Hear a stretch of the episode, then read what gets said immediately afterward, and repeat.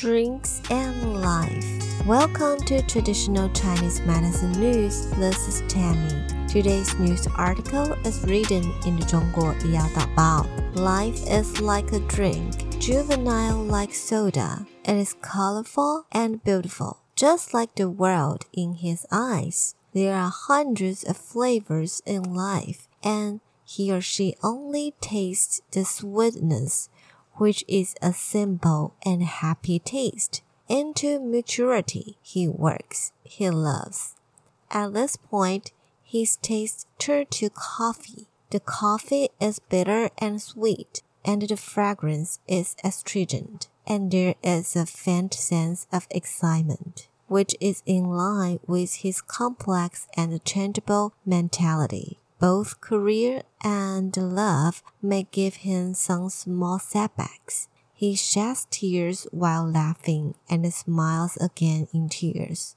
After middle age, he fell in love with tea. The subtle fragrance of tea is hidden and it is tranquil and meaningful, solid and profound. It never stimulates your sense of taste superficially However, after drinking it, the fragrance lingers on your tongue, but it makes you have endless aftertastes.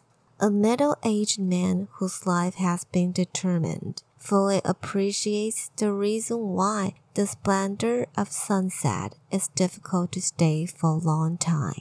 He cherishes every inch of time and makes every day wrapped into ordinary happiness into old age. Only drink boiled water.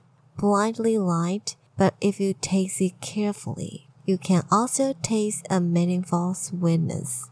He has seen the beautiful scenery of life. He has also experienced the turbulent waves of life. At this moment, he was sitting peacefully in the rocking chair. Looking back on the past, everything seems like a dream. The breeze came and the birds chirped, and he fell asleep peacefully in the dream. He who does not know the taste of sorrow holds a bottle of soda and drank it.